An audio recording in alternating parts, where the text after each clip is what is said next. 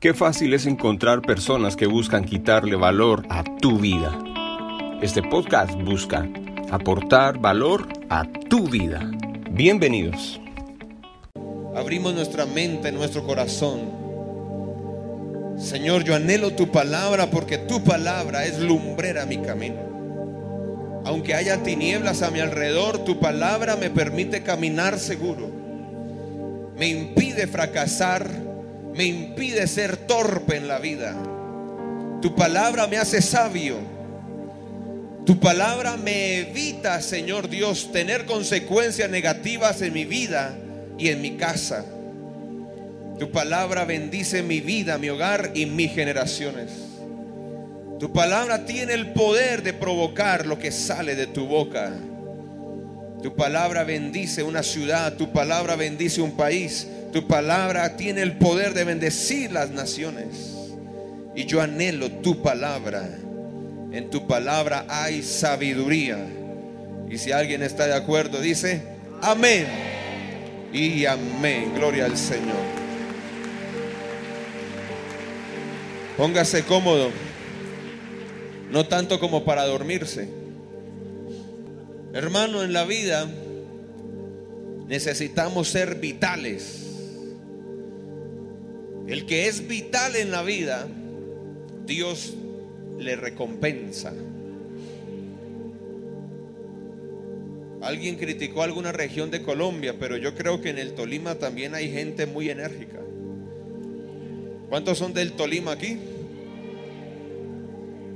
muchos del Tolima les sacaron cuento con, con una pareja de, de humoristas que decían, Celio, Viene a culebra y es venenosa. Mátela usted. No, mejor usted. Pero el que, aunque sea de cualquier región del país, tiene la vitalidad del Espíritu Santo. Tiene la energía que da el Espíritu Santo. La salud que da el Espíritu Santo. Las fuerzas que da el Espíritu Santo a ese que es vital y que en donde está hace las cosas lo mejor con excelencia, a ese Dios lo recompensa. Es que hay algunos que parecen que tuvieran 180 años, hermano. Llegan cansados, amanecen cansados. Levante las manos, levanta una. Colóquese de pie. Dura dos minutos de pie, se sienta. Ahora, eso no pasa aquí en la iglesia manantial. Aquí en la iglesia manantial hay gente vital, llena de energía, del Espíritu Santo, llena de Dios. Y dos horas no le da cualquier cosa a Dios, en dos horas le da lo mejor a Dios. Hermano, yo creo que Dios a usted en la semana, 24 horas al día, nos da lo mejor. ¿Alguno está respirando un aire así que le entra atravesado? Dios a usted y a mí nos da lo mejor. ¿Cómo no darle a Él en dos horas lo mejor para Él? Dice la palabra del Señor en Mateo capítulo 9, verso 36. Mateo capítulo 9, verso 36. Y al ver las multitudes tuvo que. ¿Por qué? Estaban desamparadas y dispersas como ovejas que no tienen pastor. ¿Qué tuvo Jesús? Quiero definirle la palabra misericordia. La palabra misericordia, en su definición dice manifestación externa, manifestación externa de la compasión. Con el fin, escuche bien, de satisfacer una necesidad en quien recibe la misericordia. En otras palabras,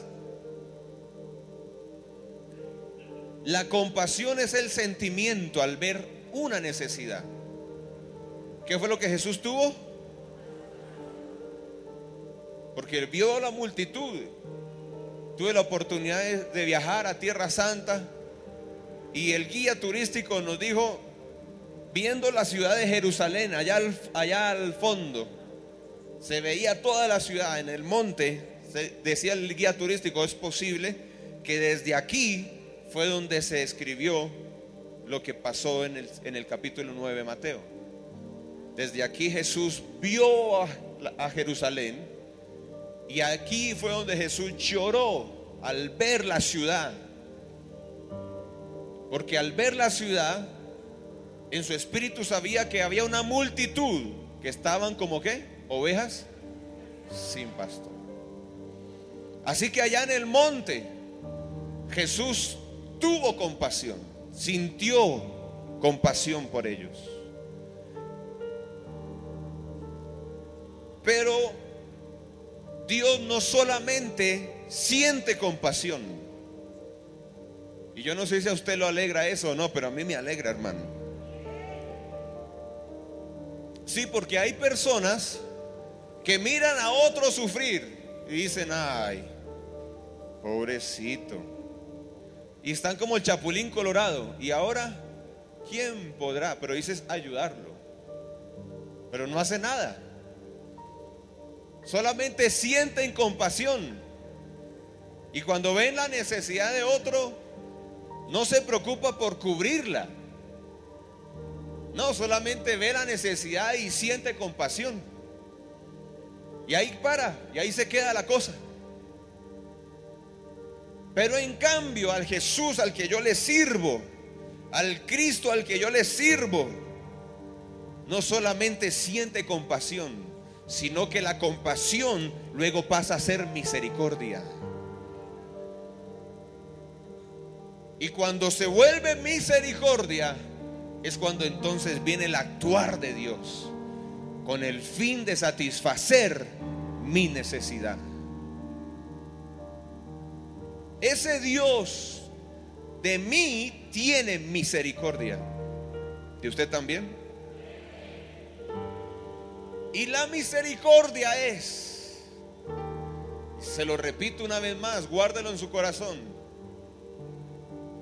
manifestación externa de la compasión con el fin de satisfacer una necesidad en quien la recibe. ¿Cuántos aquí tienen necesidades? Yo levanto mis dos manos y levanto mi pie también. Y le digo a alguien, ojalá no sufra envidia, que el Dios que ve mis necesidades, por su misericordia, todas las va a satisfacer.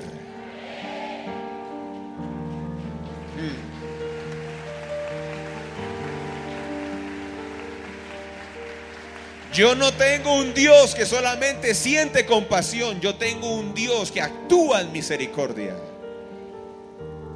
Y mis hijos tienen necesidades y yo tengo la paz que el Dios de misericordia va a satisfacer la necesidad de mis hijos. ¿Cuántos tienen un Dios misericordioso? Efesios capítulo 2, verso 4 dice la palabra de Dios. Dios es rico ¿En qué? ¿En qué? ¿Dios es rico en qué? Hermano, si a usted eso no lo alegra, ya no lo alegras nada. Dios es rico en misericordia. Y escuche esto, por su gran amor con que nos amó. ¿Cuántos son amados de Dios aquí?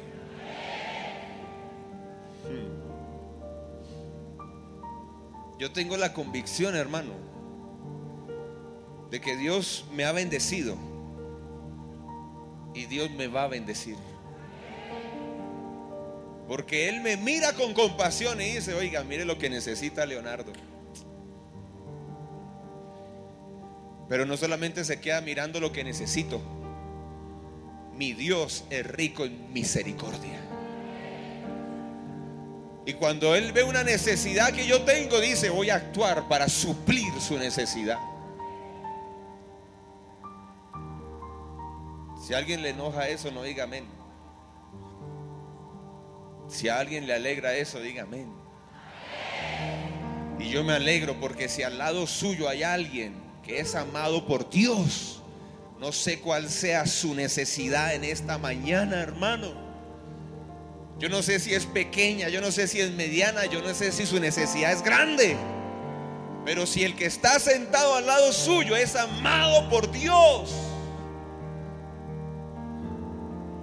Dios a esa persona le va a suplir su necesidad. Él es un Dios rico en misericordia. Y hay alguna mamá a la que Dios está mirando con misericordia, alguien que lo reciba. Hay algún papá al que Dios está mirando con misericordia. Tú puedes tener la paz. Ese Dios no solamente te mira con compasión, ese Dios te mira con misericordia. Hay provisión de Dios para la necesidad de alguien. Una puerta cerrada es tu necesidad. Dios a alguien le dice, yo soy rico en misericordia. El Dios de misericordia camina con alguien y a ese Dios le va a suplir su necesidad. Es que Dios se va a alegrar supliendo tu necesidad, hermano. Porque Él es rico en misericordia. Él es la fuente de la misericordia. Él es la fuente y es rico en misericordia. A alguien Dios le dice, Corrigen, corrígete en las malas decisiones de tu economía. Te has desbordado en tu capacidad de endeudamiento. No administraste bien el dinero. Pero a alguien Dios le dice, hoy te miro con misericordia y yo voy a cumplir, te voy a dar la provisión. Porque no solamente tengo por ti compasión, no, yo también tengo misericordia para ti, le dice Dios a alguien. Dios te va a cubrir y va a haber dinero para pagar esas deudas, pero no te vuelvas a endeudar. Dios te va a proveer para que no quedes mal con el banco. Para que no quedes mal en esa cuota. Dios le dice a alguien. Porque el Dios de misericordia, Él va a suplir tu necesidad. Haz los correctivos que tengas que hacer. Pero quiero que sepas hoy por la palabra de Dios que el Dios de misericordia te está mirando. Y Él va a trabajar en suplir tu necesidad. Él es rico en misericordia. Alguien dele un fuerte aplauso a ese Dios misericordioso. Mm.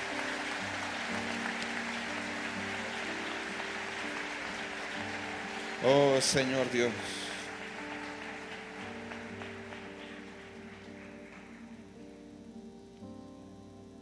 Y mire esto tan poderoso. Mm. Evangelio según Lucas, capítulo 1, verso 50, dice la palabra del Señor. Y se lo repito a alguien, dice la palabra de Dios. Y se lo repito a alguien, dice la palabra de Dios.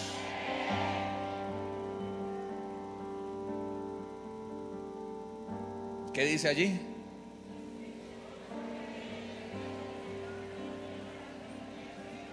Hmm. Ahí no dice y su compasión, no, ahí dice y su misericordia. ¿Es de qué?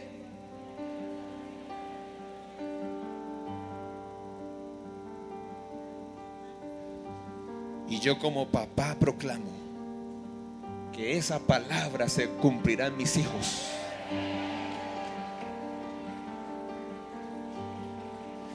Hermano, a mis hijos Dios les pondrá vestido nuevo. A mis hijos Dios les proveerá para todo lo que necesitan. A mis hijos Dios les proveerá para que estudien. A mis hijos Dios les proveerá para que compren en efectivo. Cuando mis hijos se casen, Dios les proveerá para su esposa, para su esposo. Dios les proveerá para sus hijos.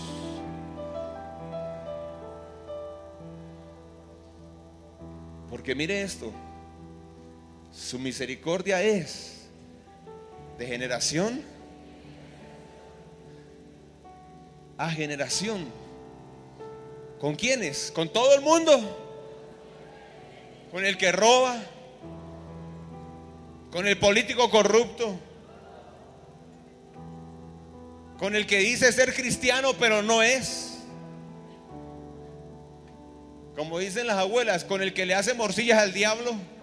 Con ese que hoy es pero mañana quizás no es.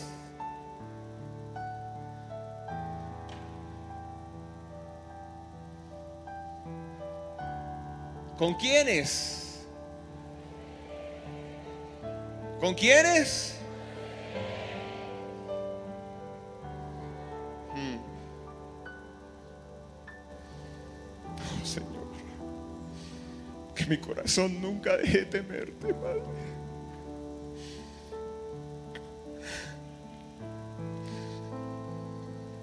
Que mi espíritu nunca deje de temerte, Señor.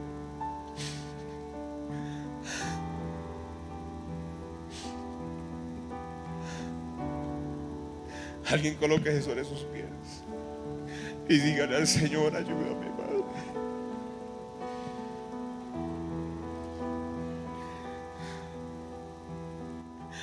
Que yo no sea una apariencia, Señor. Que mi temor sea al Dios Todopoderoso.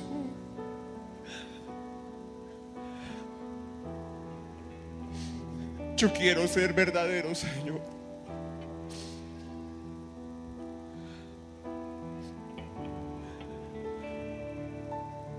Con mi diario caminar.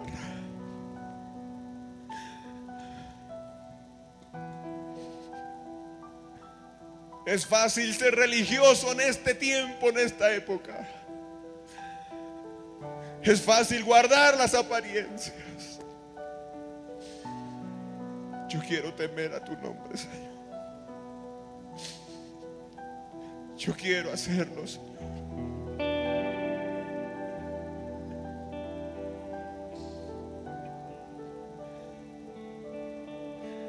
Yo quiero dejar legado de bendición. Alguien que esté hablando con Dios en esta mañana. Vamos, alguien que esté hablando con Dios.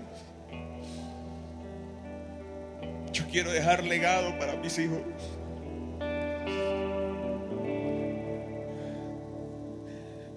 Que tú los puedas mirar a ellos con misericordia, Padre.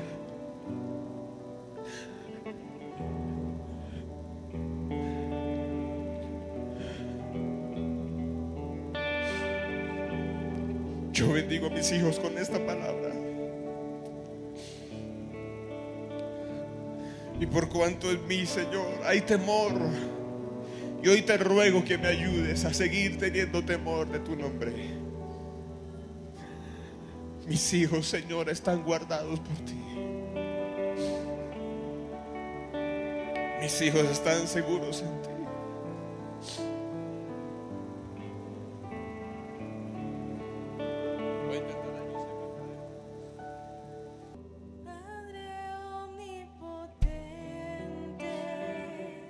Vamos iglesia, digámoslo. Vamos iglesia, proclama.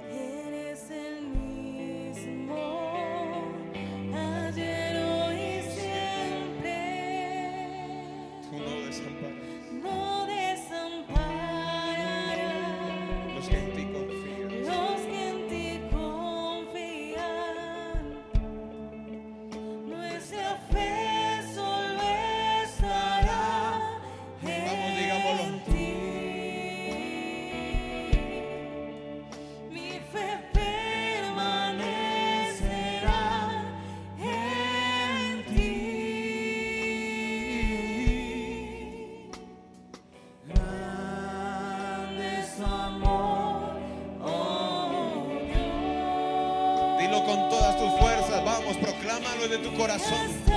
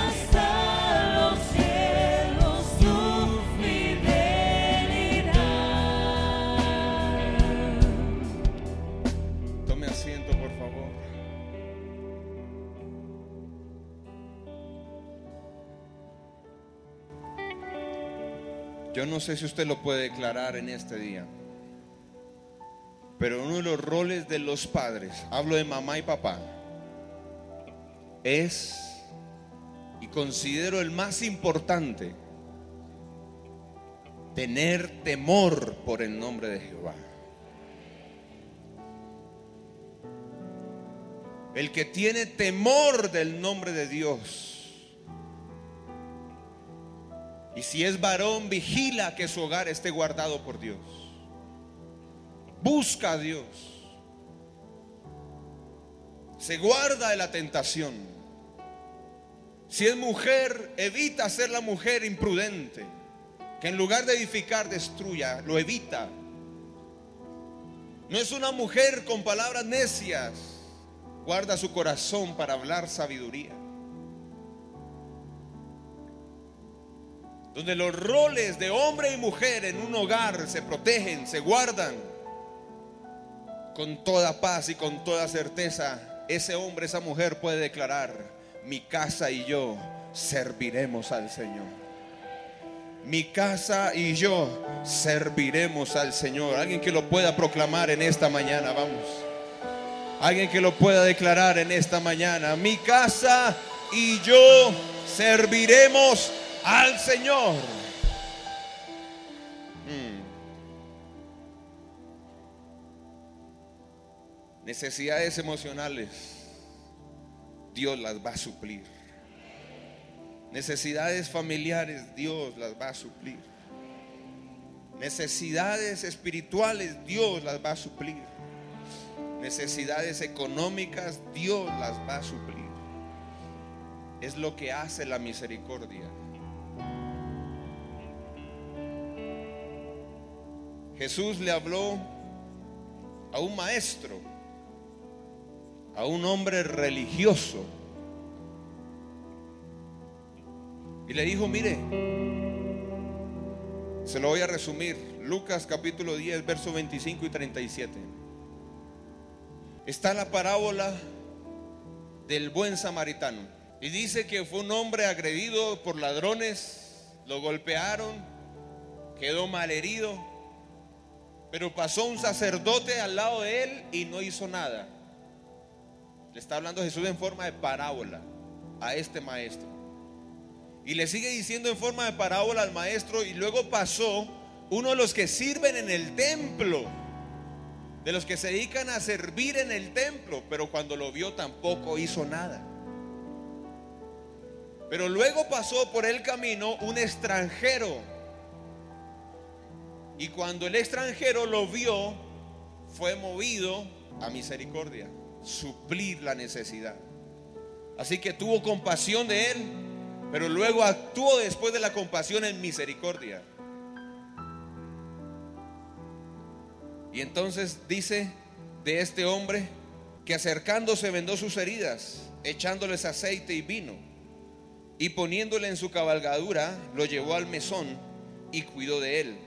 Otro día al partir, sacó dos denarios y los dio al mesonero y le dijo, cuídamele, y todo lo que gastes de más, yo lo pagaré cuando regrese. Diga conmigo, misericordia. ¿Quién pues de estos tres te parece que fue el prójimo del que cayó en manos de los ladrones?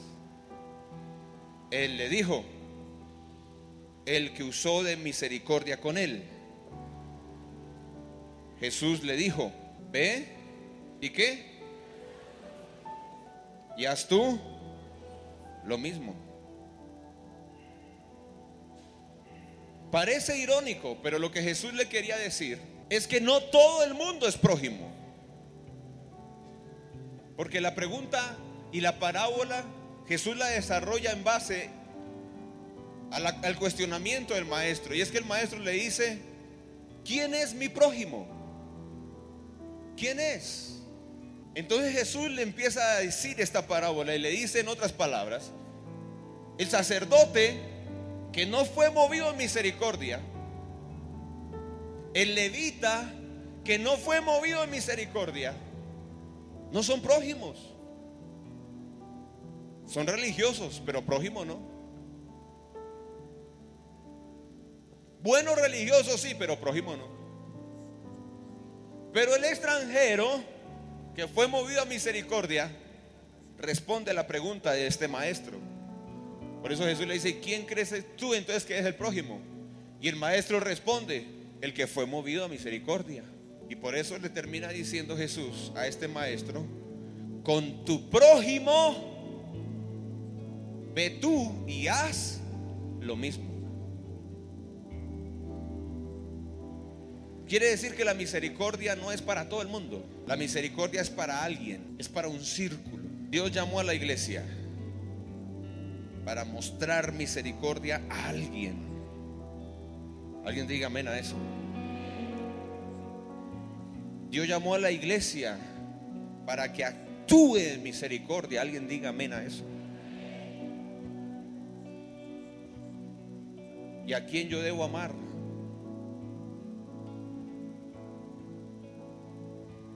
Quién debo yo amar?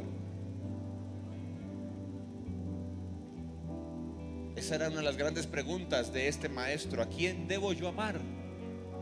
Porque le dice,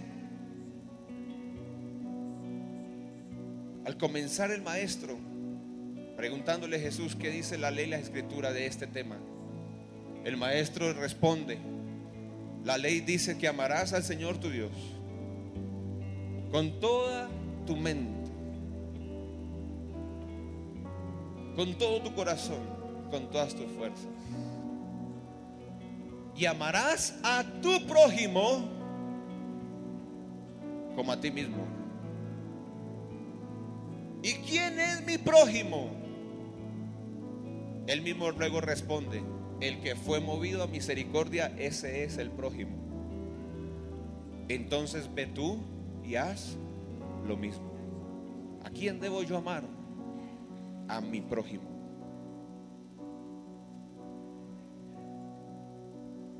Por encima de la misericordia hay un regalo mucho más grande que es el amor. Quiero decirle esto a alguien en esta mañana. La misericordia satisface una necesidad.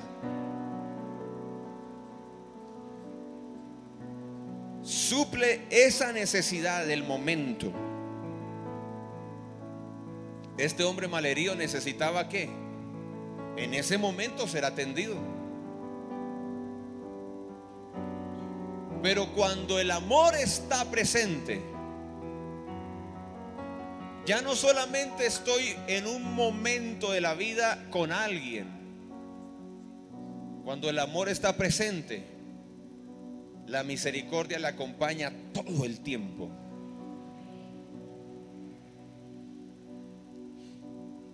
Yo de Dios no solo quiero su misericordia. Yo de Dios quiero su amor. Yo no quiero solamente que Él me supla una necesidad de un momento. Si alguien entra a cuidados intensivos, un equipo de médicos le empiezan a, le empiezan a atender. Pero cuando el paciente se mejora, ¿qué sucede entre la relación médico-paciente? Si te vi, no me acuerdo. Ese mismo paciente puede llegar para decirle, doctor, ¿se acuerda? Hace cinco años atrás yo llegué aquí grave. Ni idea quién es usted. Si lo atendí, pues chévere. Y está bien, sí, claro. Ah, bueno. Sigue su vida, yo sigo la mía. Por eso la pregunta de este hombre es muy importante. ¿A quién debo yo amar? Y por eso la respuesta de Jesús tan importante. Ama. No solamente aquel que muestra misericordia. Ama a tu prójimo. Con Él ten una relación. Con Él es, no solamente quédate un momento, con Él permanece todo el tiempo.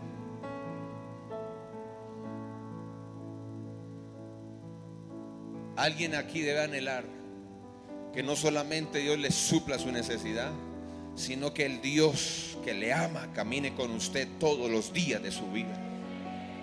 Concluyo diciéndote esto. ¿A quién ama Dios profundamente? ¿Con quién camina Dios profundamente? Como amigo, como padre. No para satisfacerle una necesidad, sino para satisfacerle su vida y darle vida y no cualquier vida, sino vida en abundancia. ¿Con quién Dios camina y lo ama? Para permanecer a su lado todos los días de la vida. Con el que es movido a misericordia. Con el que practica la misericordia. Alguien diga ya, ya, y diga amén, diga alguna cosa. Con ese que practica la misericordia, ese ámalo. Y con el que practica la misericordia, haz tú lo mismo.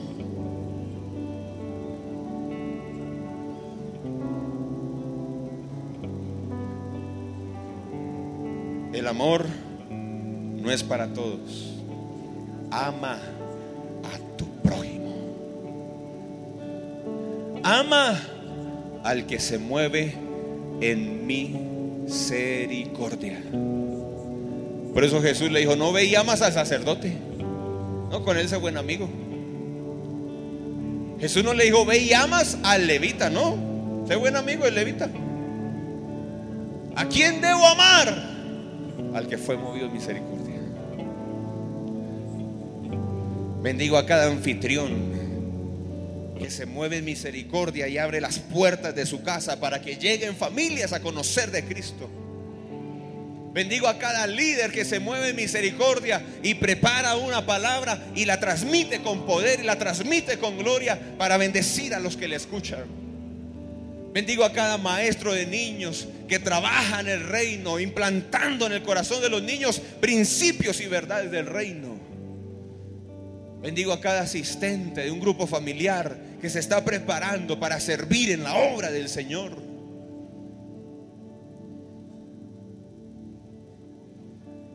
Bendigo a cada hombre y mujer que mira la necesidad y no pasa de largo, sino que es movido en misericordia, porque a ese Dios ama. Y al que Dios ama no le suple una necesidad, le suple la vida completa. Alguien dele un aplauso a ese Dios poderoso.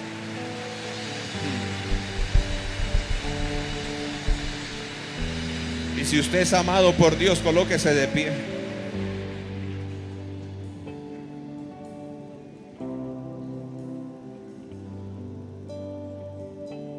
Guárdese esta conclusión en su corazón. La misericordia se extiende al necesitado, pero el amor es solo para los que practican la misericordia. Hay alguien que le dice al Señor, pero ¿por qué no me das más? Bueno, porque tú no das más.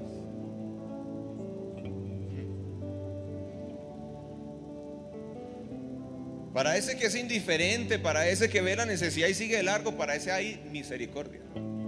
Se le satisface una necesidad y ya.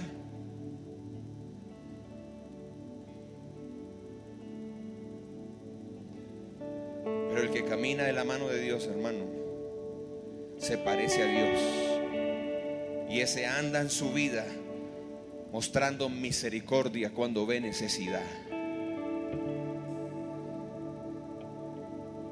Yo no sé usted si ya tomó la decisión, pero yo decidí que si mi vida le servía al Señor, que si mis fuerzas le servían al Señor, que si mi cansancio le servía al Señor, que si mi voz le sirve a Dios, que si mis manos le sirven a Dios, que si en algo yo puedo ser útil en la obra de Dios para mostrar misericordia, hasta el último día de mi vida le serviré al Señor.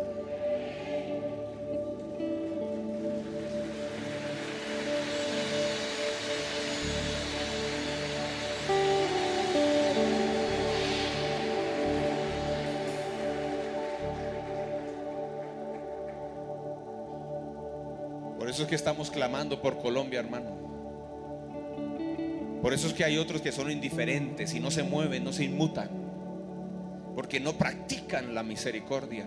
No viven practicando la misericordia. El sacerdote iba ocupado con sus cosas. Por eso la misericordia no le, no le importaba. El levita iba preocupado por sus cosas. Por eso la misericordia no le importaba.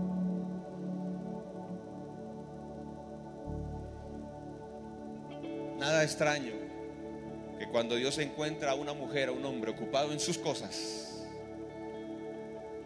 Dios no pueda sino mostrarle misericordia, pero no amor.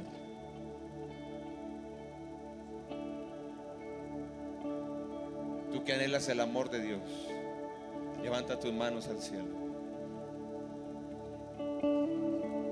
Y dile al Señor, aquí estoy, en que te quiero, en que me quieres usar, en que te puedo servir. Revélame, Señor, en que te soy útil. Si es necesario sacar algo de lo mío, como lo dijo este hombre, yo te lo pagaré cuando regrese.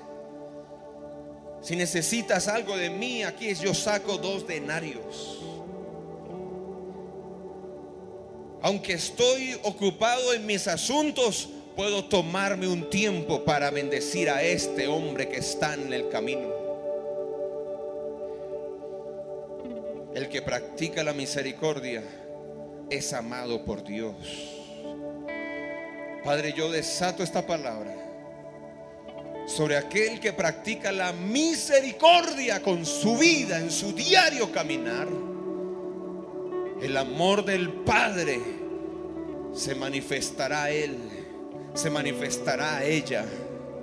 Y en ese hogar habrá protección, habrá seguridad, habrá provisión. No solo un momento, un día y una necesidad, permanentemente, Señor Dios. Bendigo ese hogar, esas manos trabajadoras, porque no solo se cansará de tanto trabajo, sino que verá frutos, señores, de su trabajo. Bendigo, Señor Dios, su hogar, cualquier plan que el diablo esté tejiendo en contra de ese hogar no prevalecerá, sino que se levantará para condenar toda lengua que se levante contra él. Ese es su herencia. Ningún plan del diablo prosperará contra ese hogar, prosperará contra esa familia. Ninguna arma forjada contra ese hogar, contra ese matrimonio, prevalecerá. Y si hoy hay enemigos que se han metido en medio de este hogar para quitar la paz, la armonía, yo desato esta palabra que el Dios que ama a este hombre, el Dios que ama a esta mujer, por cuanto vive la misericordia, por cuanto practica la misericordia, el Dios que ha provocado una y otra vez victoria sobre grandes gigantes y enemigos, una vez más mostrará su poder y su autoridad y ese enemigo tendrá que salir de ese hogar, tendrá que salir de esa casa. Hoy yo desato esta palabra sobre aquel que es amado por Dios Yo proclamo, Señor Dios, que su generación está guardada por ti. Su generación está protegida por ti. Esos hijos, Padre Santo, donde quiera que están, donde quiera que se encuentran, tú, Señor, eres el protector de ellos. Y aunque hoy estén, Señor, desviados del propósito tuyo, yo proclamo que el Dios que ama a ese hombre, el Dios que ama a esa mujer, por cuanto te ama, por cuanto vive la misericordia, Dios llamará del norte, del sur, del oriente, del occidente a ese hijo arrepentimiento. Dios llamará, Señor Dios, al altar. Dios llamará a esa familia para que sirva y se viva y se cumpla la promesa que Dios ha hablado para esa casa. Yo proclamo, Padre, que aquel que vive la misericordia camina en paz porque tú lo amas. Y si alguien hoy es amado por Dios, dele un fuerte aplauso al Rey de Reyes y al Señor de Señores. Lo que escuchamos y aceptamos tiene poder para influenciar nuestra vida, para bien o para mal. Anhelo que aceptes cada verdad que has escuchado.